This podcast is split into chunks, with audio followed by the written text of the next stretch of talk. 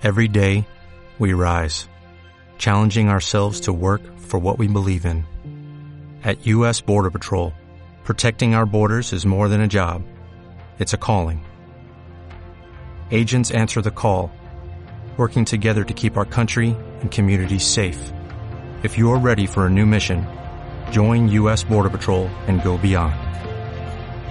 Learn more at cbp.gov/careers.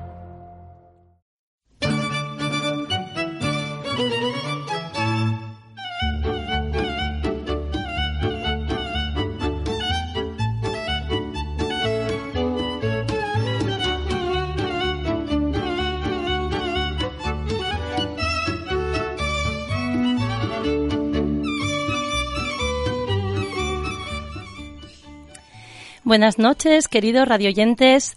Bienvenidos un miércoles más a nuestro programa Finding Vanguard, que dentro de la emisora APQ Radio pueden escuchar cada miércoles a las 9 de la noche, sintonizando el 106.1 91.5 FM Asturias. Como cada miércoles, les traemos invitados variados, hombres y mujeres, profesionales y personas muy, muy humanas, que nos van a contar sus historias y nos van a trasladar el para qué han elegido sus profesiones. Esta noche contamos con un elenco, ya saben que a mí me gusta mucho llevar el, parafraseo, ¿no? el palabreo al término, al término artístico. Contamos con un elenco variado, tenemos esta sala llena de, de voces intergeneracional, puesto que tenemos también gente joven, gente menuda, hombres y mujeres profesionales. Y vamos a comenzar por una voz que creo que les va a encantar escuchar. Buenas noches, Cecilia. Buenas noches. Cuéntanos, ¿quién eres tú? Pues soy Cecilia y estoy estudiando. ¿Estás estudiando ahora justo? ¿Estás estudiando? no. Ah. Pero estoy cursando segundo de la ESO. Segundo de la ESO. ¿Y cómo has conseguido hoy organizar tu tiempo y tu jornada para venir aquí a este pues, programa? Llevo toda la tarde estudiando y me dijo mi madre si venía y yo pues me apunto. Ah, bien tu madre. ¿Tu madre quién es tu madre? Mi madre es Sila, que pues forma parte de mi familia, mi madre y además es ingeniera industrial. Y tu mamá está aquí contigo. Buenas noches, Sila. Hola, muy buenas noches a todos. Qué bien, ¿no? Escuchar a Cecilia. Nos abrió el programa con su voz de niña estudiante de la ESO, que ha gestionado su tiempo, que la semana pasada estuvimos hablando con, con, David de la gestión del tiempo. Ha gestionado su tiempo para estar aquí acompañando a mamá en, en, una, en un programa de radio. Bueno, Sila, ingeniero industrial, ha dicho la niña. Lo, lo ratificas, ¿no? Ingeniera industrial. Ingeniera, muy bien, ingeniera industrial. Qué bueno. Eh, sí, si tuviera que definirme, yo te diría que, que me define el ser hija de Ramón y de Josefina Bartuelo, que son labradores, y esa es una parte muy importante de mi vida, pero la parte de la ingeniería industrial también, porque es eh, el ámbito en el que yo desarrollé mi, y estoy desarrollando mi carrera profesional, y es, ha sido y es muy satisfactoria. Porque a día de hoy, ¿dónde estás trabajando, Sila? Eh, yo trabajo en, una multinacional que es General Dynamics eh, y en España es Santa Bárbara Sistemas en la fábrica de armas de Trubia. ¿Y cuál es tu desempeño? ¿Qué, labor tienes allí o qué cargo? Eh, pues llevo en noviembre hará 10 años y estuve como responsable de ingeniería de planta en ingeniería de producción eh, ocho años y ahora desde enero estoy en el departamento de compras. Bueno, pues con esta voz tan maravillosa nos cuenta Sila su profesión, además, eh, pues como si dijéramos, presentada por su hija, ¿no? Por Cecilia. Eso es una buena manera, un buen comienzo para el programa, ¿verdad? Y como cada miércoles traemos más personas, no nos vamos a vincular solo a dos, sino que tenemos otros perfiles y esta, este miércoles va de tema muy técnico porque nos acompaña un matrimonio, un equipo unas personas que, que no les van a dejar indiferentes, puesto que Mar, Luis, Luis Mar, tanto monta, monta tanto, son arquitecta y arquitecto. Buenas noches, matrimonio. Bienvenido. Buenas noches. De momento. Bueno, pues hola, buenas noches. Buenas noches, Mar. Bueno, arquitecta, ubicada en. Estamos en Oviedo. Tenemos el despacho profesional de arquitectos en Oviedo y aparte yo me dedico a la cerámica porque necesitaba dar salida al tema creativo, que el tema de la arquitectura se estaba convirtiendo en demasiado técnico. Qué bonito. Y entonces en ese equipo, para poder desarrollar esa faceta creativa que necesitabas tú personalmente, interiormente, material, o sea, sacar, ¿no? exterior. eh, te ayudó tu compañero, ¿no, Luis? Pues a tomar la última decisión, sí. Luis, vaya responsabilidad, el que toma la última decisión. Luis Cordero, arquitecto. ¿Cómo? Bienvenido, Luis. Gracias. Sí, fue un momento eh, de transición en el que todos sabemos lo que eh, ocurrió en este país con la crisis en el campo de la construcción, pues que el trabajo de arquitectura fue realmente el estudio iba menos y bueno, pues había que por una parte diversificar y por otra además, pues bueno, si alguien se puede dedicar aquello que le gusta, pues tiene más posibilidades eh, de desarrollarse, incluso de triunfar.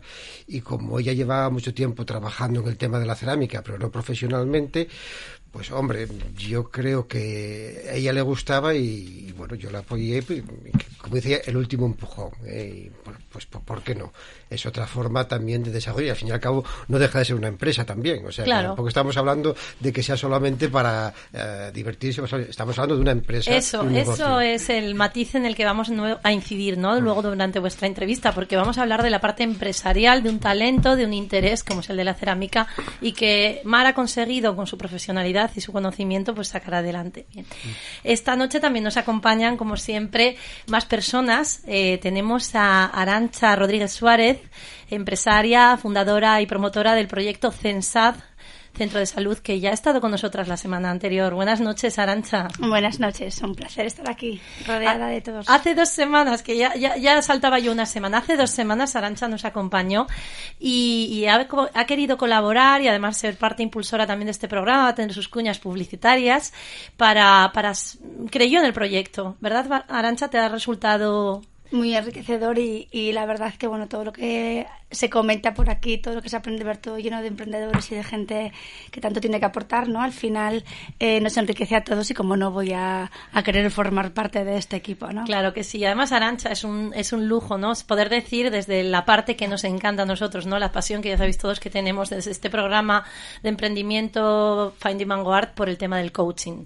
Desde la Escuela Europea de Líderes, que nos formamos varios de los aquí presentes, pues sigue incorporando perfiles profesionales y de alta proyección, como es el de Arancha, que ha iniciado sus estudios de certificación en coaching internacional. Gracias, Arancha. Nada, vosotros. Pues nada, aquí está el director, nada más y nada menos, de Escuela Europea de Líderes, el doctor David Calvo Temprano. Buenas noches, David. Muy buenas noches, Paula. Eh, David, como sabemos, eh, es el director de escuela, es médico, radiólogo de Luca y es que además tiene su espacio particular pero no como el patio particular, sino un particular para todos, muy global, en el que nos comparte y contribuye a esta sociedad con el coaching Health Coach, el coaching de salud, para que tengamos una mejor eh, manera de em, encajar ese cambio que en ocasiones la vida, que es tan bueno, tan a veces tan caprichosa, nos pone retos delante. Y esos retos de salud son los que un health coach nos puede ayudar a, a afrontar y a llevar desde nuestro propio interés. Así que, David, bueno, no sé qué va a suceder.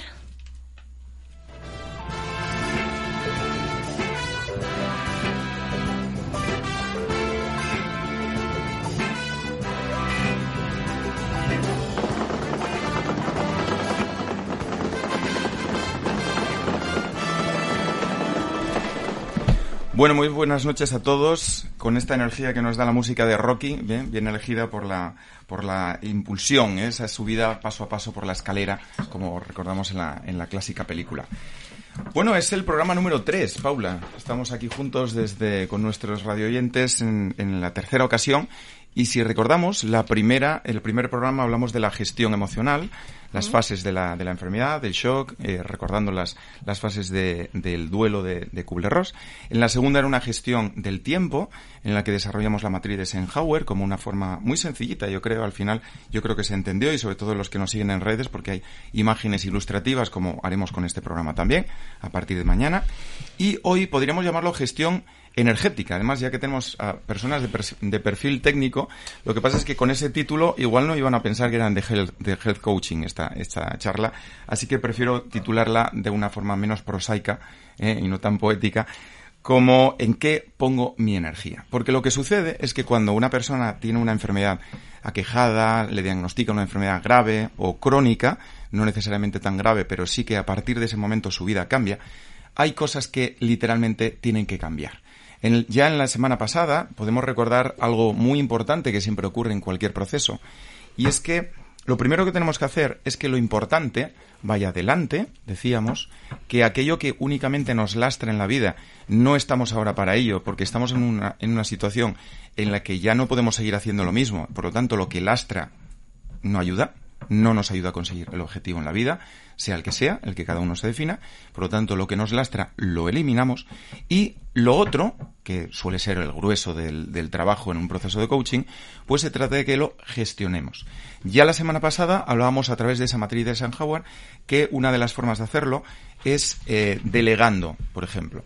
¿eh? Hay cosas que hay que eliminar, otras delegar y otras uno mismo se organiza para hacerlo más tarde.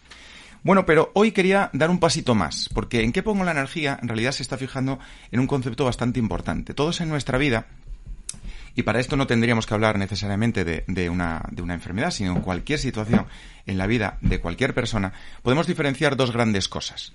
Una primera, una primera zona en la que caerían todas aquellas cosas que no dependen de nosotros y otra en la que sí dependen de nosotros. Esto es bastante sencillo. Podríamos decir que la zona en la que sí depende de nosotros lo que pueda ocurrir y las consecuencias de todo aquello que, que pueda ocurrir, la podemos llamar la zona de influencia.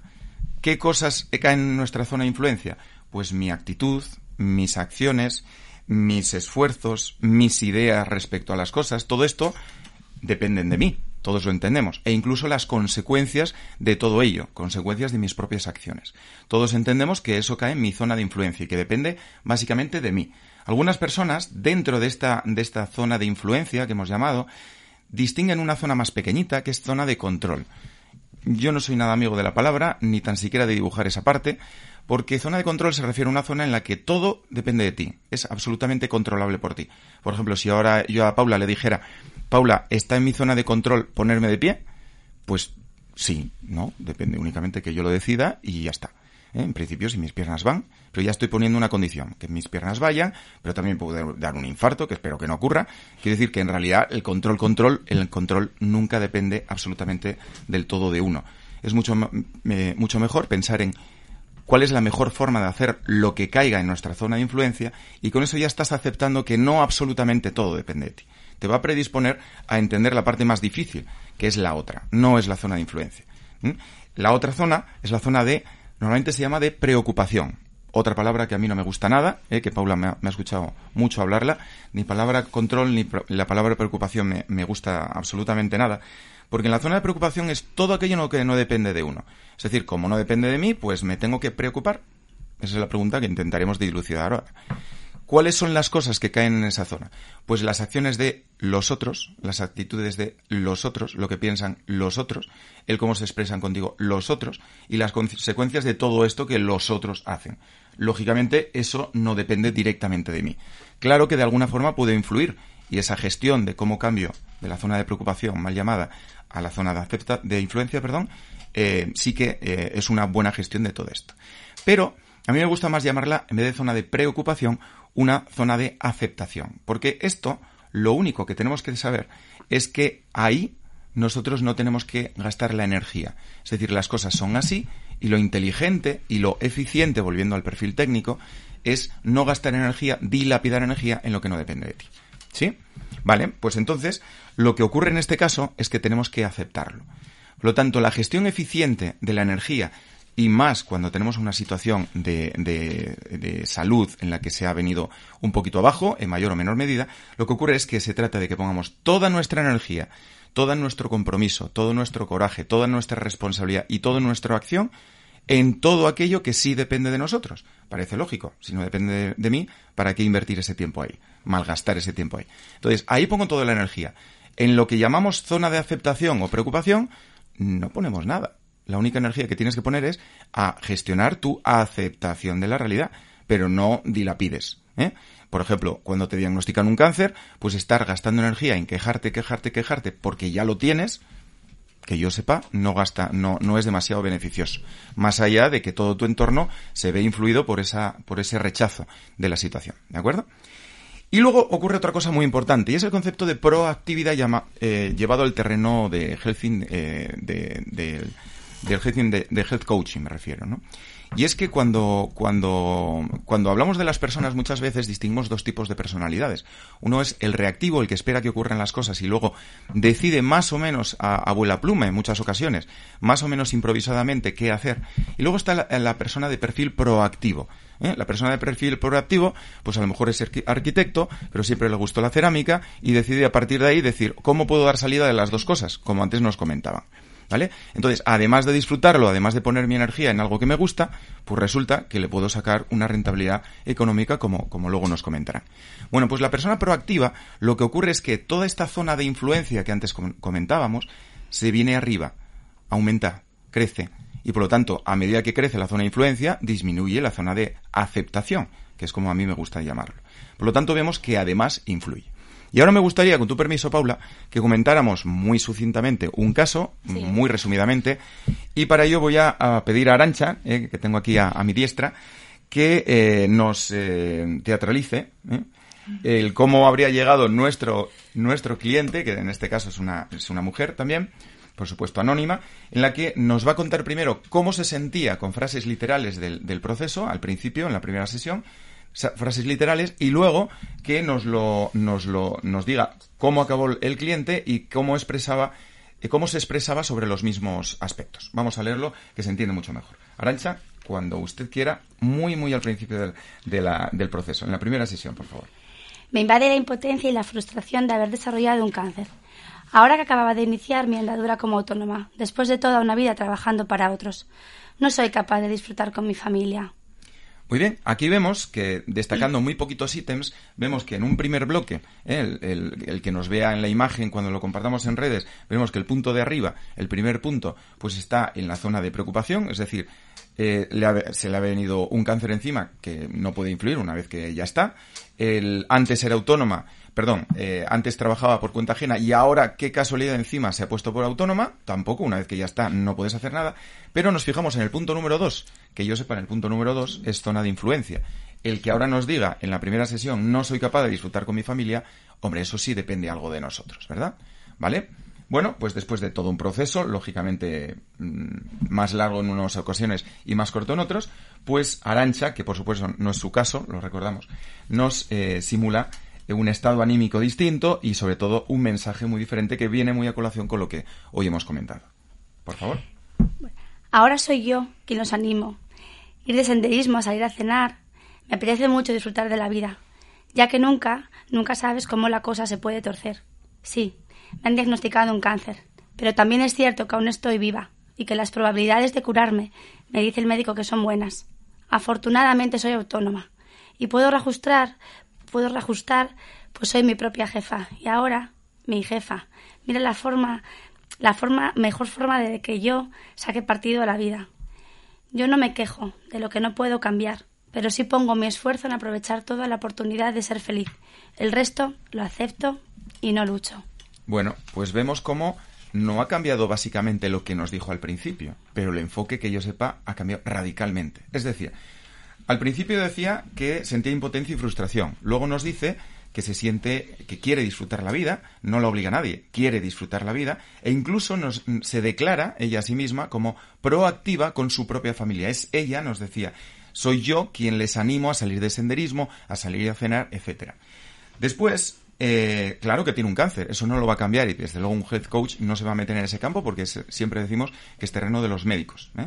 Y aquí estoy hablando como coach, no como médico el cáncer lo llevarán los médicos y no puedes hacer nada en cuanto al hecho de que ya lo tienes. Pero a partir de tenerlo, claro que vas a poder ayudar a tu médico con sus tratamientos para curarte del cáncer y llevarlo de la mejor manera posible. Pero no estamos centrándonos en ese ítem, nos estamos centrando en que ya que estoy viva, yo quiero sacar partido a todo ello. Y además, en vez de ver solo el lado negativo, se, se, centra en el lado positivo. Porque la propia cliente en la primera sesión ya me había comunicado que el médico le decía que tenía altas probabilidades. Sin embargo, eso no, le estaba poniendo acento al principio. Y para acabar, Paula, pues simplemente se trata de reajustar con esta frase que nos, que nos dijo al final, que es poner toda su energía, todo su acento en lo que sí depende de ella para poder cambiarlo y lo otro, aceptarlo. Así que es un buen ejemplo, yo creo, de cómo diferenciar en qué poner tu energía, cómo ser eficiente en tu energía, de declararla toda útil e invertirla en lo que sí depende de ti y lo otro lo aceptamos. Pues bueno, estos diez minutos han sido intensos y muy, y muy didácticos, ¿verdad? Porque, claro, David nos ha hecho una explicación eh, más teórica en el inicio, luego escuchamos el caso y ya lo bajamos entre comillas a tierra, ¿no? También, porque escuchar todo lo que comenta alguien está bien, pero escuchar las frases de una persona que nos lo está contando con ese sentimiento, al final es lo que nos mm, hace empatizar más con, con, la persona afectada, ¿no? Y entonces entendemos que esa proactividad que ella misma crea proactiva su propia situación para proactivar a su propia familia hacia esa situación en positivo, porque la tendencia siempre es en negativo, al drama y hay cada dramón montado en torno a situaciones que luego, vistas desde lejos, tampoco habían sido para tanto, que nos quitan a todos mucha, mucha felicidad, bienestar y, como bien dice David, ¿no? pues, pues nos trasladan a un, a un punto donde no es el foco real que queremos, que queremos eh, centrar. Así que yo creo que con este aprendizaje, como siempre, cada semana, gracias David por estas aportaciones y mucha gente que no nos esté escuchando ahora en APQ Radio en el 106.1, 91.5 FM podrá escucharlo mañana a primera hora seguramente tendremos el podcast eh, colgado con, con, esta, con esta grabación, ¿no? con esta información, igual que el programa al completo, que es lo interesante. Los protagonistas también de cada noche son empresarias, empresarios, eh, profesionales que nos acompañan para, para contarnos esas historias. Y por ello tenemos aquí de nuevo, pues como nos presentamos, el caso de Sila, ingeniera industrial. Sila, ¿tú esto de la ingeniería industrial te viene de familia o algo? No, eh, realmente no. Yo soy hija de labradores, como os comentaba. Sí. Y mi hermana estudió filosofía. Eh, mi hermana Amelia, mi otra hermana Cecilia, se dedicó a la agricultura desde muy pronto. Y, y a mí me gustó cuando estaba eh, pues acabando el COU de aquella. pues me gustaban mucho las ciencias, concretamente las matemáticas, la química, y de las opciones que había, pues me apetecía la ingeniería industrial y, bueno, lo planteé en casa y me dijeron que si era lo que quería hacer, pues adelante. Adelante. Y esa palabra, venga, Avanti. Ya te dio mm, vía libre, campo adelante, ¿vale? Campo a través, ahí Basila, hacerse una pedazo de ingeniería industrial, que algunos sabemos de lo que hablamos, que son seis añitos cargados, cargados, de mucha dedicación, muchos ejercicios, muchas cribas y muchos se quedaron atrás. Pero Sila fue con determinación y con las cosas bien claras y finalizó su carrera. ¿Y eso a dónde te llevó? ¿Tu primer trabajo de empleo? ¿Dónde lo desarrollaste, Sila? Pues mira, eh, yo siempre pienso y, sé porque he tenido mucha suerte y en esto también. Yo estaba acabando la carrera y empecé a hacer un curso eh, que financiaba el Colegio de Ingenieros y la Escuela de Organización Industrial. Entonces hacían un curso en, en la escuela y conocí a una compañera haciendo el curso y ella empezó a trabajar en Alcatel Espacio. Entonces hubo una baja de maternidad y me llamó y me dice, bueno, pues hay una baja de maternidad y van a hacer una entrevista. Bueno, fui, la hice y me cogieron. Y bueno, tenían que esperar tres semanas porque estaba leyendo el proyecto, esperaron y empecé y así fue como empezó mi carrera profesional. ¿Y dónde fue esa ubicación que es aquí en Asturias o? No, Alcatel Espacio está en Tres Cantos, eh, es una empresa que hace carga útil para satélite y para mí fue una experiencia muy bonita por el cambio, eh, el cambio geográfico, pasar de Asturias a Madrid y tuve una experiencia bonita porque me sentí muy acogida, muy acogida en la empresa, muy acogida en la ciudad, tuve compañeros muy buenos y fue, mm, fue una época realmente bonita. Me pasaron cosas, pues yo qué sé, como por ejemplo ir en un autobús en Madrid y preguntarle al conductor de, me pregunta al conductor del autobús, ¿y usted dónde se baja? Yo aquí. Y hablando de dónde eres, de Asturias. Ah, de Asturias. Tengo yo un amigo en un pueblo, sí, ¿tú dónde eres? De Manzaneda. A ver, Manzaneda está en Gozón y son 200 vecinos, un pueblo realmente muy pequeño. Pues su amigo era un vecino nuestro, muy amigo, Tito, eh, y me lo encontré pues como a la segunda semana de estar en Madrid. Entonces me pasaron muchas cosas como esta muy bonitas. Bueno, ¿y, alguna anécdota más con respecto a la gente, irte a vivir allí y de repente no conocer? Eh, mira, tengo anécdotas que yo creo que son las anécdotas propias de alguien que es de pueblo y va a la ciudad. Tenemos que enmarcarnos, yo tengo ahora 52, estamos como 30 años, no 30, pero casi 25 años atrás. Entonces llego a Madrid, eh, busco casa, me quedo en casa de una amiga, pero luego ya, bueno, pues quería tener mi casa, tal. Y finalmente, como Alcatel Espacio está en Tres Cantos, yo alquilo un piso en Tres Cantos y una vez que lo alquilo me presenté a los vecinos Entonces a todos los del bloque fui, piqué y había comprado una cajita con pastas y fui a presentarme quién era, tal, que vivía en el séptimo B, tal, y nadie, o sea, yo no noté nada extraño, nadie pareció extrañado ni nada, y al día siguiente en el trabajo lo cuento. Y todo el mundo decía, pero, ¿cómo has ido a presentarte? ¿Pero qué te han dicho? nada, encantados, tal. Y tardé tiempo en darme cuenta pues que realmente eso allí no se llevaba. ¿sabes? bueno, es que al final piensas, bueno, lo que se lleva o no se lleva, lo que se lleva es lo que tú lleves dentro. Yo creo que muchas veces la convicción es decir, a mí me da igual lo que se lleve, o sea, si yo creo que esto no perjudica a nadie, que yo pique a la puerta de una persona, de todos los de mi edificio, y les diga, hola, buenas, mira, vengo de Asturias, vengo a vivir aquí, bueno, vamos a ser vecinos, si algo necesitan, pues es, al final es sociabilizar, ¿no? O sea, somos seres sociales ante todo, ¿vale? Emprendedores, talentosos, creativos, pero somos seres sociales, y esa sí, la social salió por donde tenía que salir. De hecho, dos años después que me trasladé y fui a vivir ya más al centro de Madrid, eh, ahí ya lo hice, pero consciente. O sea, te quiero decir, fui y no me presenté a todos los del bloque, pero sí a los de la planta y al vecino de abajo, porque me, ahí ya lo hacía sabiendo que no era típico, pero que a mí me había ido bien y fue otra vez una experiencia, conocí a vecinos con los que luego tuve relación eh, mucho tiempo. ¿Y cuánto tiempo duró esa, ese trabajo allí en Madrid? ¿Cuántos años estuviste? En Madrid estuve, en Alcatel Espacio estuve dos años y en una empresa del sector del automóvil, que es eh, Faurecia, estuve tres años. Y luego me trasladé a Vitoria, eh, buscando el juntarme con Jesús, que es mi, que es el padre de Cecilia. ¿Y él es también ingeniero o no? Sí. Ah. De hecho, yo, vamos, yo ligué por probabilidad estadística. o sea, no hace falta decir que éramos muy pocas. Tú lo sabes bien. Entonces, bueno, pues eso. Eh, al final, al final fue. Pero él encontró trabajo en Asturias, no, yo no, a mí me fue más difícil y finalmente nos juntamos en Vitoria eh, y ahí estuve en, una empresa aeronáutica que era Gamesa y luego fue eh, Aernova. Estuve ocho años y fue también una experiencia en Vitoria muy interesante y para mi desarrollo profesional fue una etapa muy bonita. Y a día de hoy nos comentabas que estás aquí en la fábrica de armas, ¿no? En... Sí. Eh, cuando me quedé embarazada de Cecilia, Jesús tuvo la ocasión de hacer un cambio a Asturias y fue una decisión pensada porque y nos costó decidir porque profesionalmente eh, estábamos bien en, en Vitoria eh, pero al salirle esa ocasión a Jesús eh, pensamos en la posibilidad de criar a Cecilia cerca de los abuelos, cerca de, cerca de mi familia también. Entonces, bueno, pues finalmente eh, tuve a Cecilia aquí y, nos vinimos los dos a Asturias. Tuvimos la suerte de encontrar trabajo en ese Bueno, Cecilia, escuchar esto de primera mano de tu madre, seguro que te lo había contado más veces, ¿no? Sí, sí. Ah, bueno, tú lo sabías, tú lo sabías. Mi madre es de contar historias. Qué bien. Una mamá comunicadora, oradora, ¿sabes? Eso está bien, ¿eh? Porque a veces dicen ingeniería, pues es más cuadriculada, más disciplinada, más... No, no, no una mami storyteller que te cuente todo. Sí, estás en una cena y llega ella y te cuenta ahí su vida y muy interesante. Muy interesante. ¿Y qué es lo más interesante? ¿Qué es lo más interesante de mamá, Cecilia?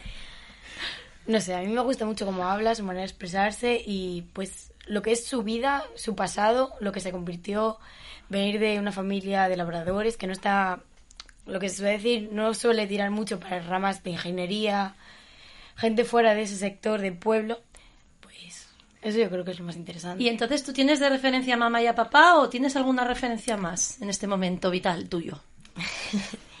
yo en este momento, a ver, yo siempre tiré mucho por mi tía. Ella trabajaba, ellas me, me cuidaron, yo me crié en mi casa. Y yo siempre digo, ¿de dónde eres? De Manzaneda. y pues yo la tengo a ella como referente. ¿A tu tía? Sí, mujer trabajadora. ¿A qué se dedica ella exactamente? Es la, la, que es agricultora de toda la vida. Ah. Ella es, como dijo mi madre, la matriarca. La matriarca. Todo lo que sale en mi casa pasa por ella. Todo. Yo me perdí una vez estando en... ¿Dónde era? No me acuerdo. En Galicia creo que era. Y la llamé a ella. Fue lo primero que se me ocurrió. Yo cogí el móvil y digo, llamas? Qué, qué, curioso, ¿no? ¿Quién tienes de referente? ¿A quién llamas? ¿De quién puedes tirar? Y tira del quien cree que le puede resolver, claro. Claro, claro. Eso es inteligencia natural. O sea, hay que sobrevivir. Yo, mi tía. Ella es la que toma las decisiones y cierra, y cierra pactos. Si ella no está de acuerdo, no se cierra. En, en el mundo agrícola, o sea, en el mundo del campo, la figura de la mujer realmente está en esa línea, ¿no? Tiene un gran peso en la decisión. Mm, mira, eh, a mí me alegra mucho que me hagas esta pregunta porque me gusta contarlo. Eh, yo creo que estamos en una época de muchos prejuicios, de muchas ideas preconcebidas, de mucha asociación de ideas eh, y creo que a veces nos sorprende la realidad. En mi casa, familia de labradores y, en mi casa las decisiones importantes eh, yo estoy segura, porque lo he visto, eh, siempre se han tomado eh, con el consenso de mi madre, siempre. Y, mis padres, los dos, han tenido tres hijas. claro, yo no puedo, no he podido vivir la diferencia de varón-mujer porque no había varones, pero a las tres nos han enseñado para ganarnos la vida, para tomar las propias decisiones, para saber que tú escoges quién te acompaña, pero que eres responsable de lo que tú decides y hay cosas en la vida que tienes que decidir tú. Y ese papel de matriarca, eh, eh, por ejemplo, mi hermana Mari, también porque mis padres fallecieron muy pronto, eh, muy jóvenes, entonces mi hermana Mari, que es la mayor, de alguna manera, primero por su capacidad, pero también porque la vida le puso en la, en la situación de desarrollarlo, tiene esa capacidad, ¿sabes?, de, gestionar y, no creo yo que no ha tenido ninguna traba a la hora de, de ejercerlo dentro del ámbito rural. Entonces, yo creo que a veces eh, nos sorprende esos estereotipos que tenemos que no siempre coinciden con la realidad.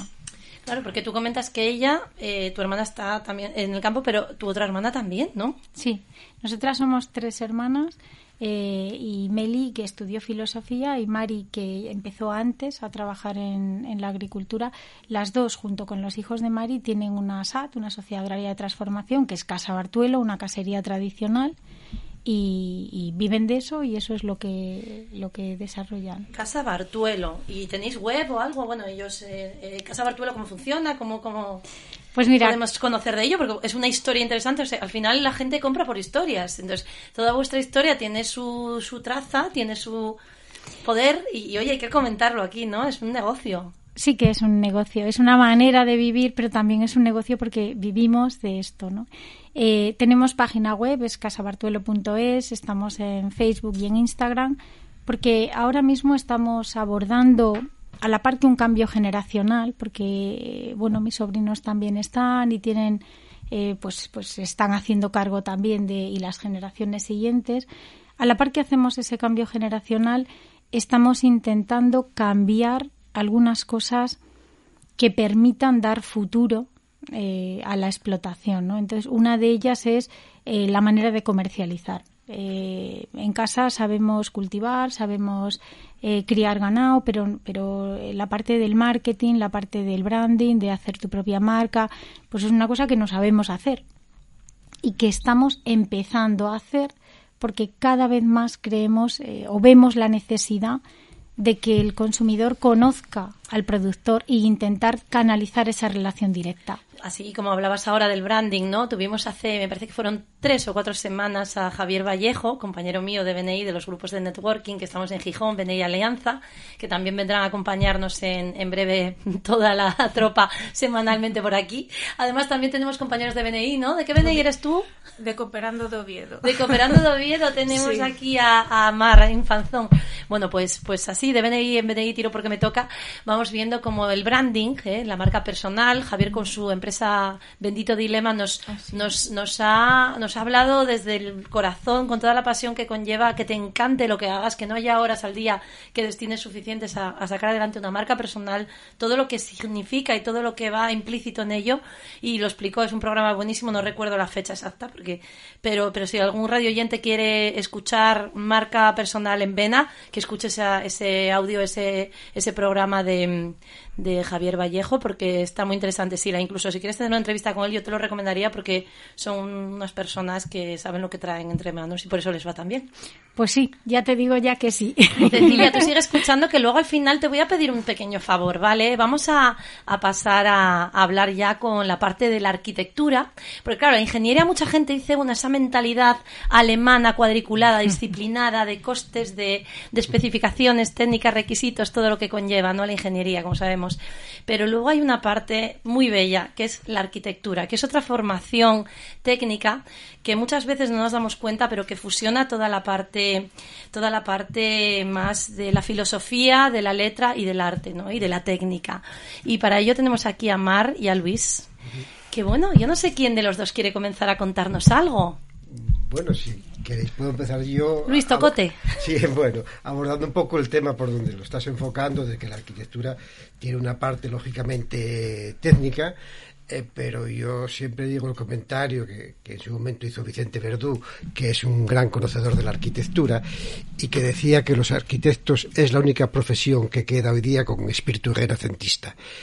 Por qué? Porque somos una profesión, quizá un poco desfasada por ello, en unos tiempos tan especializados, pero es una profesión lógicamente de ciencias, se llega con la estructura, es física, eh, resistencia de materiales, matemáticas, pero es una profesión de letras, estudiamos historia, estudiamos estética, eh, una serie de derecho, pero sobre todo es una profesión artística. Es una profesión en la que, bueno, cuando se estudiaba eh, las artes, siempre la primera arte que se estudiaba era la arquitectura. Pintura, escultura, literatura, pero siempre la primera, la arquitectura, que es una parte que normalmente, mm, por la parte mercantil que tiene, eh, también no es lo mismo hacer un cuadro que un edificio, lógicamente, pues parece que no se tiene muy en cuenta. Pero quizás sea la parte que los profesionales eh, más apreciamos y más nos mueve. Esa parte, eh, bueno, de valoración estética, de esfuerzo a la hora de hacer un diseño, de llegar al final mm, de todo el esfuerzo a, ese diseño que querías mm, espacialmente, cómo consigues la luz, la distribución, etcétera. Y eso, pues la verdad es que normalmente no se tiene muy en cuenta, pero la faceta artística mm, también, también es muy importante.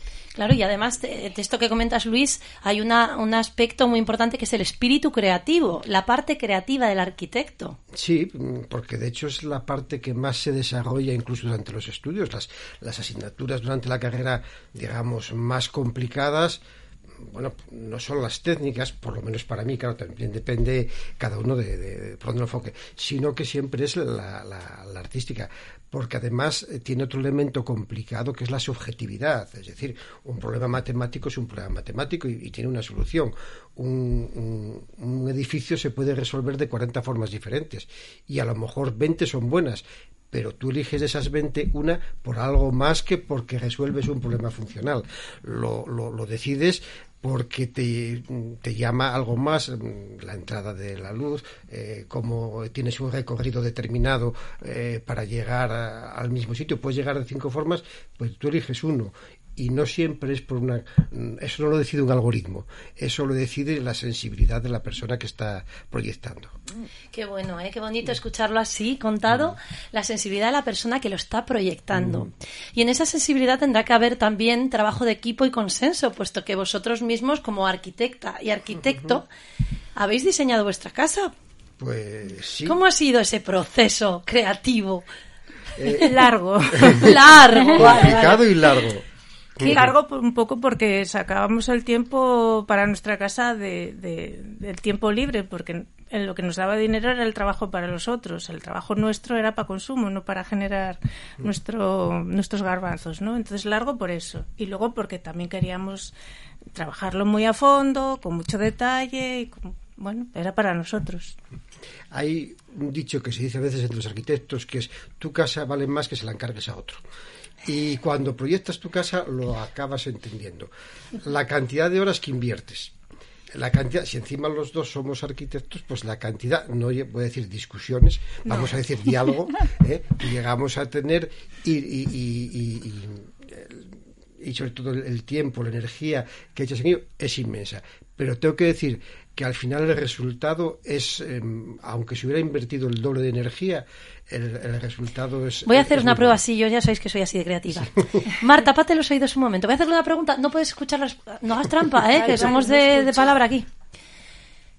Dime, ¿cómo es vuestra casa, Luis? ¿Cómo es? Bueno, la, nuestra casa es una casa de diseño moderno, fundamentalmente, eh, diríamos muy funcional y sobre todo es una casa que está mmm, pensada cada espacio para cada persona. Es decir, Mar tiene su taller de cerámica en la casa, yo tengo mi pequeño estudio de trabajo y los hijos tienen su habitación. Está pensado cada espacio en función de la persona lo que quiere. Está pensada cada vista en función del paisaje también un poco. Es decir, al final es una eh, casa mm, pensada para cómo la vive uno. ¿Estilo? ¿Qué estilo tiene vuestra casa clásico? ¿Cómo Es estilo moderno, no me- no me atrevo a decir vanguardista, pero sí estilo moderno. Que es de estas de cubos, así, cubista. Bueno, tiene parte cubos, parte cubos inclinadas, mez- mezcla un poco, pero en general es de línea vanguardista. Ahora pu- puedes escuchar, pero no hablar. Ah, no, vale. Dale un toquecito mágico, ¿vale? Ya, ya la despertamos. Estaba entrando en meditación. David entró en meditación escuchando al marido hablar. Esto y lo más seguro, más de una nos pasa. A ver, ahora Mar, yo te voy a hacer una pregunta que nadie más sabe de ella. Es, ¿cómo es tu casa, Mar? Muy guapa. Muy guapa, ya está. Es una casa para mí muy acogedora. Eh, porque la hice a mi capricho, dónde quería estar comiendo, qué quería estar viendo, dónde quería estar relajada, eh, qué, qué ambiente, qué sensación quería tener. Eh, si me quería duchar, mm, quería salir de la habitación o no, y si me quería duchar, quería ver por la ventana o no ver por la ventana. O sea, todo está hecho así, ¿no? Entonces, para mí es una casa Vamos, yo no hice una casa, hice mi hogar, que es diferente. Creaste un hogar, creasteis un hogar. Y en ese hogar viven más personas, ¿no? ¿Cómo es el diseño Pues- para los otros que habitan ese Pues es lugar? casi como cuatro apartamentos dentro de una casa. Entonces, nuestros hijos dentro de casa tienen un apartamento que les permite su independencia y la vida común si la quieren tener, cuando la quieren tener. Y después nosotros tenemos nuestra zona de, de vida, más un despacho que utiliza él, porque yo la arquitectura la tengo un poco de lado y además tengo un taller de, también para mis actividades que primero no fueron la cerámica, pero estaban y ahora mm, parte de, la labor en, en esta tarea nueva pues la hago en casa y parte fuera. Bueno, y luego te- tenemos dos perros que también ocupan nuestro espacio. Luis, me fallaste. Esa parte no nos la contaste, la de los Los perros. perros no son míos. no, los Ah. perros son míos. Vale, entonces es un caso de separación de bienes auténtico. tengo muy si nos separamos, y los perros se vienen Y los conmigo. perros también tienen claro de quién son. ¿A, ti- a quién quiere? ¿Los perros a quién quieren, Luis? A quién manda. ¿A quién manda? ¿A quién manda? Bueno, eh, Cecilia, ¿tú piensas que están hablando de la misma casa estos señor y esta señora? No. ¿No? Los espacios son iguales, pero ninguno piensa de la misma manera. No lo sienten de la misma manera. Exactamente. Pero lo habitan y hay consenso en la utilidad de los Sí, espacios, porque al final sí. el arquitecto lo que hace es espacios habitables, ¿no? Entonces, cada uno lo vive de una manera, pero quiero decir que esa parte cómica yo creo que, que está bien, se me ocurre sobre la marcha, pero, pero bueno, me parece interesante, ¿no? Porque Bueno, fíjate además, Paula, como hemos visto, cómo la descripción ha cambiado radicalmente, ¿no? O sea, desde, desde el conocimiento de, de la programación neurolingüística, eh, nos somos- nosotros analizamos muy bien cómo describe cada uno su mundo. Entonces hemos visto como en un primer caso era mundo, el mundo de las ideas, ah, destacaban palabras como funcional, como vanguardista, como insisteo, igual tiene algo que ver con que esas asignaturas creativas y artísticas son las que más me costaron a mí, dijo por lo menos a mí, y sin embargo Mar se ha decantado por la cerámica con una descripción muy cinestésica, lo que veía, lo que sentía en cada lugar, una casa dijo acogedora, cree mi hogar. Entonces, es la misma casa, como muy bien, muy bien ha destacado Cecilia. Ella entiende que es la misma casa. Pero eh, digamos que si va con Mar eh, se siente de una manera y si va con, con no me acuerdo, perdona, Luis. con Luis, perdona, pues seguramente el enfoque va a ser diferente. Incluso si te la van enseñando, seguro que te van a contar cosas distintas y te van a destacar cosas diferentes. Sí, es así. Aparte de que con un, en un caso te van a acompañar los perros y en otro Mira, además, Mar, ¿sabes lo bueno y bonito de este programa? Que tú mañana vas a poder escuchar lo que este hombre dijo por el micro. Que a lo mejor dijo unas barbaridades que mañana... Lo riñes en privado. No, no, no. El y además, tema... yo intuitivamente le pregunté primero a él, porque a lo mejor si le pregunto a ella ya estamos mediatizados, ¿no? Pero, pero le preguntamos a él primero, le dimos su oportunidad, tuviste tu momento, pero oye, la que Pero- definió exactamente. Pero un poco es como somos nosotros. Es el mu- en- dentro del estudio también, él es mucho más técnico y muy- mucho más emotiva. Entonces eso, yo con el cliente tengo, eh, me cuenta su vida, me cuenta sus historias. Luis le cuenta sus problemas. Claro, a mí me cuenta su vida. Eso es lo que comentábamos, ¿no? También esta parte de la arquitectura, bueno, tiene una parte de, de ciencias, por supuesto, de letras y de arte, pero es que hay una parte muy emocional, porque la persona que te viene a, a- a encargar su casa es que va a ser su hogar, es el, el- el reducto de, de- de acogimiento, donde lo piensas siempre lo sueñas como un sitio donde tú vas a Y vivir. luego, desde el y punto quieres- de vista pragmático, es la inversión más grande que hace una persona en su vida, con lo cual quiere invertir y que, y que le resulta el producto bien, que no se equivoque, ¿no? Entonces... Y materializar todo eso, al final, Mar, Luis, Luis Mar, eh, quiero decir, ¿quién es la persona que hace la entrevista, como digo yo, de coaching, ¿no? Para sacar el interés genuino en esa, eh, llevar a lo tangible lo que está en la cabeza de la persona que quiere diseñar algo que ni se sabe. Bueno, ten en cuenta que eh, la arquitectura en España, a diferencia de lo que puede ser la ingeniería, que funciona a unos niveles normalmente empresariales eh, muy grandes, multinacionales y demás, eh, la, arquitectura en España, en su mayor parte, todavía es un producto muy artesanal. Es decir, la mayoría de los estudios los formamos una, dos personas y un delineante o a veces solo, ¿no? Entonces, la forma de abordar los problemas es muy diferente normalmente en los estudios pequeños de lo que uno puede entender que es en una empresa. El es como mucho más personal. Nosotros hay veces teníamos un estudio en Navia de mujer que lo acabamos cerrando. ¿Y de por qué? Pero si es que al final lo vemos en el bar, al cliente. Pero si es que al final quedamos en su casa. ¿Para qué queremos esto? Si es que al final es un trato tan de tú a tú. Que es donde la persona esté cómoda, ¿no? Y se sienta tranquila, porque también a veces vas a un despacho y ya te lo Parece que te cuadricula a darlo de una manera. En que tienen que contar cómo quieren vivir. Claro, cómo quieren vivir. Eso no es, pues dos habitaciones, una... no, te tienen que contar, pues yo quiero salir en zapatillas al jardín, o, bueno, esos detalles, o, o yo vive mi madre con nosotros, o, bueno, y eso eh, no es en una oficina, es en una cosa, pues, Decía, más personal, más directa. Para mí uno de los grandes arquitectos que fue Frank Lloyd Wright, y tengo entendido que muchas veces cuando diseñaba una vivienda unifamiliar se iba un mes a vivir con la familia. Es decir, vamos, ¿cómo voy a ser capaz yo de definir lo que necesita esta familia si no conozco sus costumbres, si no conozco cómo son ni qué necesitan? Es un método un poco radical, pero evidentemente es la mejor forma en que yo puedo entender cómo funciona esa familia y qué es lo que necesitan. Lógicamente, a pie de calle eso no se suele hacer. ¿Pero y proyectaba otra habitación para él luego o no? Eh, bueno, yo no sé si lo Después de un mes estarían acostumbrados. Con el, con el, echamos de menos, no marches. Con, marches, el genio, con el genio que, que tenía igual lo echaban antes. Desde luego yo me quedo con el, con el equipo perfecto que formáis, ¿no? La compenetración que tenéis en cuanto a esa parte, sí, a esa parte emocional que aportas tú a los proyectos, eh, bueno, pues eh, ya sobre el papel plasmado que mm. pues también, bueno, que trabajéis en equipo, mm. bueno, quizás tenga más eh, capacidad de decisión ahí, Luis, ¿no? No, las decisiones son comunes, lo que pasa que dentro, a la hora de abordar el proyecto, pues eh, según en qué fase estemos, lógicamente consultamos uno con otro en cada fase en la que estás, pero eh, atendiendo a qué fase, pues a lo mejor uno de los dos tiene más influencia en el proyecto o aporta más a ese proyecto.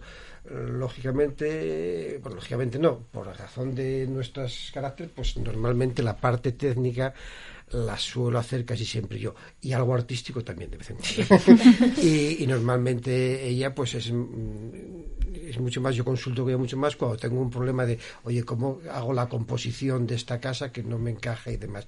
Tiene lógicamente una sensibilidad eh, para eso mayor que yo y bueno, lo, lo, lo lógico es intentar comprenderlo, que no es fácil porque no solo porque puede acabar en una discusión matrimonial, lógicamente, sino porque los grandes estudios, sin que sean matrimonio, eh, muchos acaban separándose, pues ¿por qué? Porque cada uno quiere aportar eh, su parte y para que uno aporte su parte tiene que ceder la otra y no siempre es fácil. Y a lo mejor Luis también tiene una herramienta, un anclaje tu querida esposa porque hablamos antes que no estamos dándole la importancia que se, que se merece el tema de la cerámica, Mar, porque eso yo lo veo tan relajante después de la película Ghost. Sí. Yo ya la cerámica la veo. Sí.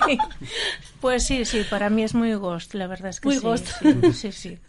sí. ¿Cómo has llegado a darle forma al proyecto para trasladar la arquitectura bueno, a la cerámica? Eso, eso era un, una afición que yo tenía pues de tiempo libre, como, como mucha gente tiene, ¿no? Y, y bueno, pues eh, fueron muchos años, llega un momento que no evolucionas más, lo dejas parado una temporada.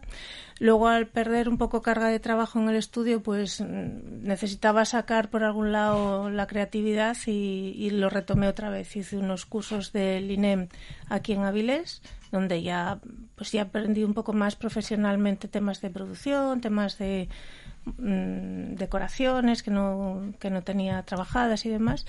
Y luego, pues eh, tomar una decisión en un momento concreto y decir, pues para adelante o para atrás, pero aquí no me quiero quedar, ¿no? Y, y, como no como tenía libertad en el despacho porque había menos que hacer, pues eh, vino un poco rodado.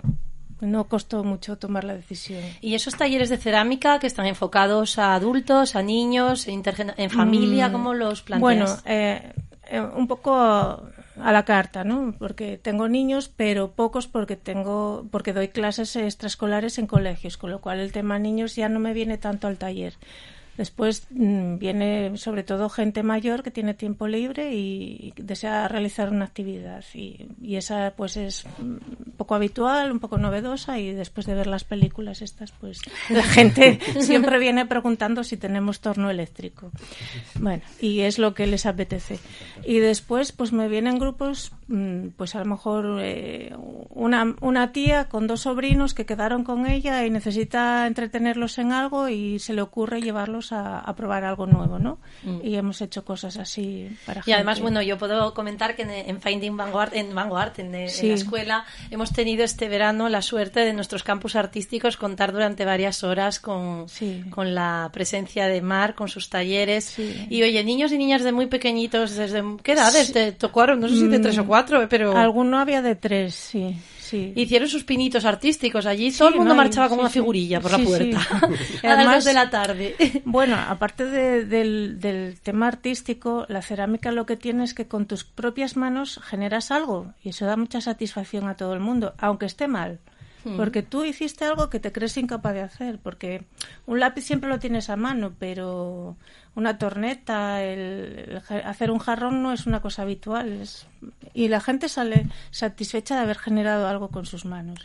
Y luego tengo un grupo, un tipo de gente que viene pues personas mayores que necesitan eh, Trabajar la trabajar psicomotricidad la fina. psicomotricidad Mm. fina y, y bueno de esos hay algún, tengo una chica que se está quedando ciega que dejó la pintura porque ya no veía entonces eh, la cerámica como es muy manual y muy táctil pues le viene bien y entonces vino una temporada una chica con depresión para bueno pues estos temas les hacen concentrarse olvidarse de su problema y Claro, es que toda esa estimulación Sí. táctil al final es un trabajo cerebral que estamos haciendo. Sí. Ya no solo de emociones, de expresar lo que tenemos No. dentro y de, oye, pues me apetece hoy hacer un jarrón, no voy a hacer una figurita, o voy a hacer una tortuga y la voy a decorar y se la voy a Mm. Regalar a- al vecino. Siempre como- eso Sí, le aseguro que se la llevará el, el vecino.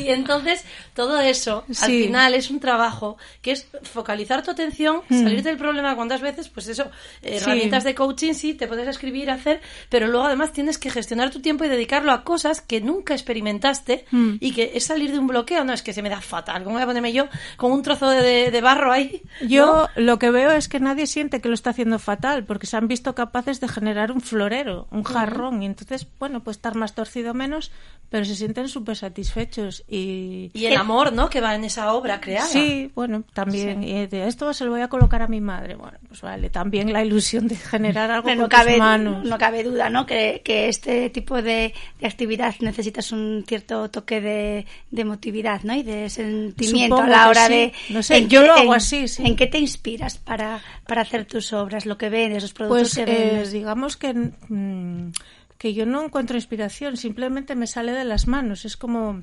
cabeza, corazón y manos. Y va así, sale así, va bajando hacia el corazón y sale. Pienso, siento, actúo, manos. pienso, siento, actúo, que el otro día lo hablábamos, ¿no? Que hay un proceso, ¿no? De que pienso de una manera, lo siento así y, ha- Y luego hago. es- sí, es Hay mucha gente que seguro que si tiene el bloqueo, Sí. se pone a hacer sin pensar. Sí, Entonces, haciendo, siente y ya lo integra. Sí. Ya lo integra en el circuito y ya estoy es haciendo y ya así, pienso sí. que puedo hacer esto y que encima tengo un para qué hacer Sí, esta figura o esta sí. manifestación artística, digamos. cuando es un encargo, pues tienes que hacer un jarrón, haces un jarrón, pero cuando buscas inspiración, pues no sé, yo no busco, yo no encuentro inspiración. En ese momento me apeteció eh, hacer ese mural y, y las Es un líneas- conjunto, ¿no? Sí, de, de- sí. de emociones, como no te sientas tú un poco cada día, ¿no? Sí, un poco sí, sí que lo vivo así, sí. Pues, pues mira, vamos a saltar también un poco de tema, porque yo creo que va articulado, ¿no? Con lo que vamos hablando. Pero Cecilia, eh, hablando de esto de crear y de, y de mostrar, pues lo que sientes, cómo actúas o cómo cuentas las cosas, nos trae una sorpresa que seguramente a nuestros radioyentes les va a hacer ilusión, porque nos va a dar una, un testimonio creado por ella misma. Cuéntanos, Cecilia, eh, primero ponnos en situación. ¿Esto para qué? ¿Dónde surgió y por qué está ahí? A mí me mandaron a hacer un trabajo en lengua. Y me dijeron, tienes que hacer un artículo de opinión, libre, de lo que tú quieras, lo que tú sientas. Y yo dije, el campo. situación actual. De aquella época habían salido los agricultores a manifestarse. Están en todas las noticias. Formo parte de ello, que mejor tema hay. Y pues así surgió. Qué bien, y entonces ahora vamos a estar totalmente en silencio, no vamos a decir ni mu, y vamos a dejar que la voz de Cecilia durante unos minutos, lo que necesites, respira, lo que tenemos tiempo, vete contándolo, léelo, mastícalo y, y, y haz que, le- que el espectador, iba a decir yo, estoy yo, el espectador, que el radio oyente imagine lo que nos cuenta Cecilia. El título es En defensa del campo y comienza con el pasado día 14 de febrero. Muchos agricultores y ganaderos asturianos se concentraron en la capital del Principado para dar a conocer la crítica situación del campo y la necesidad de medidas urgentes, y así poder tener alguna opción de futuro. Los principales problemas que se denuncian son pues los precios muy bajos en la venta de los productos que les impide tener beneficios, llegando en ocasiones a la extrema situación de vender por debajo de coste de producción, falta de personal cualificado que quiera trabajar en este sector y carencias en los servicios necesarios, tanto carreteras, internet, colegios para los niños, servicio médico próximo. Obviamente piden ayuda a esos políticos para que tomen medidas y ayuden al desarrollo de todo el entorno rural, pero en mi opinión, además de la intervención del gobierno, tenemos que implicarnos todos, especialmente en Asturias, para poder seguir formando parte con orgullo de nuestro paraíso natural. Todos podemos contribuir, por ejemplo, consumiendo preferentemente productos locales.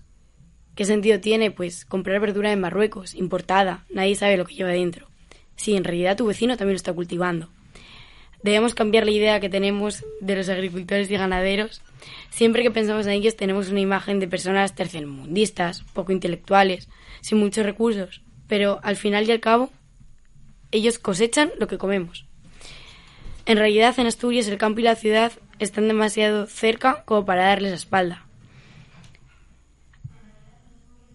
En el campo rural, en el mundo rural, hay todo tipo de personas que merece la pena conocer, todo tipo de inquietudes, ideas, y al final todos tenemos que revisar nuestros prejuicios y hacer un esfuerzo por conocer el campo real actual, porque como dijo en una ocasión Leonardo da Vinci, no se puede amar lo que no se conoce ni defender lo que no se ama. Por eso, yo, que formo parte de ellos, y esto me toca muy de cerca, aunque mis padres sean ingenieros, formo parte de una gran familia de labradores y me siento orgullosa de ello. Os pido la colaboración e implicación de todos en la defensa de este sector y os invito a mi casa, Casa de Arturo, para conocer de primera mano lo que es el campo. Bueno, un aplauso en directo. Muy bien. Ah, La verdad, Cecilia, lo primero, gracias, gracias y gracias por esta aportación. A vosotros. Porque, ¿qué sucede con este artículo? ¿Lo has leído y qué, qué- qué expectación ha generado? ¿Qué te han Yo dicho? llegué a clase, se lo di a mi profesora y a los pocos días me dijo, estaba muy bien, me lo tienes que enviar, esto hay que publicarlo, hay que sacarlo en algún lado. Y así fue. Y se lo enseñó a mi tía, así le di la buena noticia, me lo han elegido. Y se obsesionó de alguna manera con él y va a eventos y dice, mira el artículo que ha escrito mi sobrina, léelo por favor, siéntate. Y pues así fue. Bueno, bueno, no me extraña. Y Sila, tú, bueno, está un poco emocionadilla la mami del artista. A ver, a ver. ¿Qué, qué, qué? De verdad, hija, vaya, vaya niña, no me extraña. No sé si tardasteis más o menos en crear esto, pero una monstrua, como diría la otra, una monstrua. Mira, lo Mira, que, de verdad, ¿eh? Lo que sí que os digo es que está orgullosísima de la familia, vamos. Sí que está así. De Eso hecho, es lo mejor, el mejor legado, ¿eh? sí. Eh, pero yo creo también que hay que poner en positivo ese mensaje, ¿verdad? Un mensaje porque estamos orgullosos, estamos orgullosos de dónde venimos y hay que trabajar para el futuro con energía y estudiar lo que uno quiera estudiar, pero, pero que lo que hagas, saber que tienes que tener un proyecto, que tienes que esforzarte y que para desarrollar lo que quieras hacer, en este caso lo que ella quiere hacer, previamente tienes que formarte, pero si eso es lo que, lo que ella quiere, pues bienvenido sea. Muy bien, la verdad que, que estos puntos de encuentro, ¿no? Cuando, cuando permitimos que dedicar tiempo a escuchar lo que nuestros hijos, nuestras hijas nos cuentan y como, como, bueno, una figura un poco neutral, vemos lo que sucede con lo que crean, lo que aportan en el colegio y un artículo de opinión, pues en su cabeza estaba el tema del campo, porque para ella es súper importante. Entonces, quiere dedicarse a ello porque, oye, ella dice, yo sé que voy a acabar dedicándome a algo relativo al campo con una formación de, ¿qué es lo que te gustaría estudiar? Derecho. Derecho. Pero no está claro, ¿eh? No está claro, pero bueno, la- tú de momento es lo que por algo te llama la atención. ¿Conoces abogadas, abogados? No, pero hay tantas ocasiones que necesitas uno. es cierto. buenísima, es cierto. Para cualquier cosa necesitas algo. Un abogado. Y pues ¿Tienes, es necesario. Tienes tantísima, tantísima, tantísima razón. Mira, la semana pasada tuvimos un programa muy bonito donde teníamos una mujer eh, que se llama Marta Antuña, que es abogada, es coach y mediadora. Y Marta, pues claro, se lleva entre manos muchos casos complejos, complicados, y siempre habla de la mediación como una vía para no llegar al pleito, ¿no? Al, al- luego al, conflicto, pues hay que sacarlo de ahí y ver que las personas vuelven a su hogar. Hablábamos de volver al hogar cuando encuentran, pues que tú y tu interés y el del otro, pues tienen algo en común ¿eh? y que no lo habíamos visto desde esa perspectiva. Entonces, el, el derecho es apasionante, si se ve, por lo menos desde esa perspectiva que Marta, yo no sé desde otro, Bueno, de hecho yo, yo podría, ah, podría añadir, es que tiene razón Cecilia, yo estoy estudiando Derecho desde hace unos años, muy poco a poco, voy cogiendo, tengo unos cuantos, unas cuantas asignaturas sacadas, y, y más que nada era para saber cómo funcionaba el mundo desde esa perspectiva, porque yo creo que cuando nacemos no tenemos ningún deseo expreso de tener ninguna vinculación con el derecho. ¿eh? Nadie quiere ver a un abogado de cerca, mm, vamos, y un juez mucho menos, ¿no? Pero luego es que la vida, o sea, el derecho, perdón, se mete en, ti, en tu vida, en todos los aspectos, está todo regulado, ¿no? Es todo, prácticamente todo tiene un derecho positivo asociado. Así que no estás nada desencaminada, Cecilia. Y tal y como te expresas, tienes media carrera hecha. Te lo Ya, puedo ya. decir. Oye, te lo dice un médico, coach y además que estudia Derecho. Ya ves, la gente sigue formándose. Es que cuando se tiene ilusión en hacer las cosas se, se llevan adelante y se acaban, se finalizan y se toma uno pues, pues las conclusiones oportunas después de haber dedicado el tiempo, el esfuerzo y el dinero a formarse, ¿no? Así que, bueno, yo no sé si queréis, vamos a hacer, un- tenemos un minutillo cada uno como conclusión y cierre para, para dejar el programa, que fue un pedazo programa, no es por nada que, que esté yo aquí sentada en teoría liderándolo, pero que es que cada programa está se- siendo eh, seres profesionales de alto, hay que decirlo, de alto nivel profesional, pero de un calado humano magnífico, con historias de vidas dignas de contar. Y aquí quedan grabadas y somos, pues yo creo que los pioneros en hacer un programa de desvelar el talento, de descubrir eso que todos tenemos dentro, el para qué, y que seguro que a través de herramientas de desarrollo personal, de coaching, mucha más gente en el futuro acabará entendiendo y viendo que hay que buscar el bienestar a través de estas profesiones que son lo que nos mueven. Lo que es serio lo hacemos nosotros, no lo que nos digan los demás que es serio. Así que Sila, como tú quieras, haz tu cierre. Yo quiero cerrar dándoos las gracias por, por invitarnos a participar en un espacio tan abierto, tan diverso, tan creativo, tan integrador y donde nos vamos con este subidón. muchas gracias y muchas gracias por impulsar todo eso. Gracias, Sila. Cecilia. Pues repitiendo un poco lo que dijo mi madre, muchas gracias por dejarnos estar aquí, por dar nuestras opiniones y que tenemos que seguir en apoyo del campo, que es el futuro y que sin ello no hay nada. Y mañana cuando vayas al cole, tú cuenta que estuviste en la radio en un programa que se llama... ¿Cómo se llama esto? APQ Radio. APQ Radio Finding Vanguard, tú dilo, tú dilo, que es marca. y, y, oye, si tus compañeros quieren venir, vamos haciendo un listado. Te, te pongo de encargada que se te va a dar de vicio. Pues sí, si tienen pues sí. historias interesantes que contar, nosotros esto es la voz de los niños. Lo que pasa es que tienen que venir a las 9 de la noche un miércoles, ¿eh? El punto de vista del futuro. Pues sí. Eso es, se tienen que, tenemos que interactuar unos con otros y escucharnos. Es una buena, buena idea. Gracias, Cecilia. Mar. Bueno, pues yo quiero decir que es muy importante, sobre todo para generaciones futuras, el, el que nunca nos equivocamos escogiendo algo. Simplemente tenemos que escoger aquello que, que nos gusta. Esa toma de decisión, ¿no? Esa toma de decisión. Muy bueno, gracias, Mar. Luis. Bueno, yo Caballero. de agradeceros el conocer la radio, que es algo nuevo para mí, eh, yo lo que animo a la gente fundamentalmente es a que em, si quieren, si creen algo o en cuanto a su forma de trabajo y tal, que luchen por ello, porque entre otras cosas uno tiene muchas más posibilidades, aparte de, de lo personal, de triunfar en aquello que a uno le gusta y lógicamente de vivir pues más a gusto con uno consigo mismo. Entonces yo animo a la gente a que luche por aquello que por lo que le gusta. Vale, gracias Luis. Arancha. Pues yo, eh, bueno, agradecer que estéis aquí y que, bueno, yo también forme parte de este, de este equipo y sobre todo, pues ver, ¿no? Como otras personas que se encuentran en, situaciones que en un momento dado tienen que reinventarse, cambiar eh, de rumbo, ¿no? Porque la vida nos va poniendo en esas tesituras, bueno, pues que sigamos capaces, ¿no? De reinventarnos y de estar ahí desde ese sentimiento y desde esa emoción que, que al final hace que así las cosas salgan de verdad, ¿no?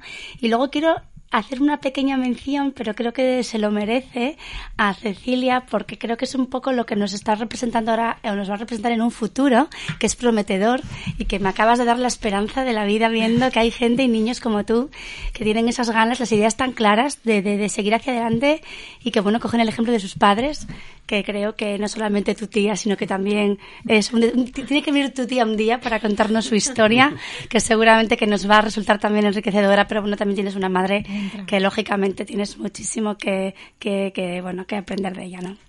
Gracias, Arancha. Bueno, pues de nuevo, muchas gracias, Paula, por, por, por, hacer posible todo esto, este encuentro. Hoy ha sido espectacular el programa, estoy totalmente de acuerdo con todos vosotros. Y esto es un programa de radio. En la radio hay que escuchar. Y yo siempre soy el que acabo diciendo que lo primero, escucharnos a nosotros. Porque si nos damos cuenta, en lo que ponemos el acento siempre depende de qué? De las emociones. Si no escuchamos nuestras emociones, no sabemos qué es lo que queremos, qué es lo que no, cómo reinventarnos hacia un lado, hacia el otro, cómo tomar una decisión en el futuro que el entorno nos lo puede dificultar, cómo cambiar y reinventar tu puesto de trabajo, tu, tu forma, tu visión de la vida, tu profesión. Y todo eso, lo que nos va a ayudar, lo que es nuestra guía interna para tomar esta decisión, son siempre nuestras emociones. Así que empecemos escuchándolas. Muchas gracias, Paula. Bueno, pues yo no puedo más que agradecer a cada persona, a cada personita con gran corazón que se acerca a esta emisora un miércoles a las nueve de la noche para compartir con los oyentes que desconocemos cuánta persona, el alcance que tienen nuestros, nuestros programas, pero lo hacemos con la misma pasión si hablamos para tres como para 35 millones, porque cuando las cosas son de verdad, llegan. Y sí que, que, esto es muy de verdad, es muy de verdad porque está creado desde el convencimiento de que las niñas y los niños son los protagonistas del mundo tienen que tener eh, su sitio, su tiempo, tenemos que escucharlos, tienen gran sabiduría. Podemos acompañarlos, no es dejarlos libres, sino que podemos ir de la mano por ese camino, ¿no? Ese camino de desarrollo personal, pero no podemos poner etiquetas o prejuicios a aquello que nos vayan comentando. Y cierto que hoy hemos navegado ¿eh? en la imaginación por Casa Bartuelo, por los campos, por la infancia de Sila, por los orígenes que a Cecilia tanto la han marcado con el matriarcado de su tía, esa mujer que cuando faltaron los abuelos, pues tomó las decisiones adecuadas, como bien dijimos, decisiones adecuadas para llegar a este punto y seguramente generaciones venideras como Cecilia van a dar lugar a que sea grande. Y Mar y Luis, Luis y Mar sois un ejemplo de matrimonio de amor, amor incondicional, equipo, padres profesionales y una excelente gente que me ha encantado conocer, de verdad, no os conocía.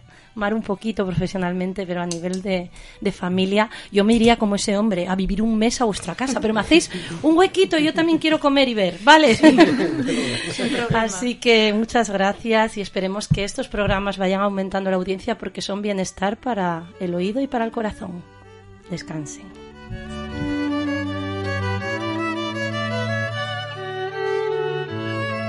¿No se merece tu familia lo mejor? Entonces, ¿por qué no los mejores huevos? Ahora, Egglands Best están disponibles en deliciosas opciones. Huevos clásicos, de gallina libre de jaula y orgánicos de Egglands, que ofrecen un sabor más delicioso y fresco de granja, que le encantará a tu familia. En comparación con los huevos ordinarios, Egglands Best contiene la mejor nutrición como 6 veces más vitamina D, 10 veces más vitamina E y el doble de omega 3 y B12. Solo Egglands Best. Mejor sabor, mejor nutrición, mejores huevos. Visita egglandsbest.com para más información.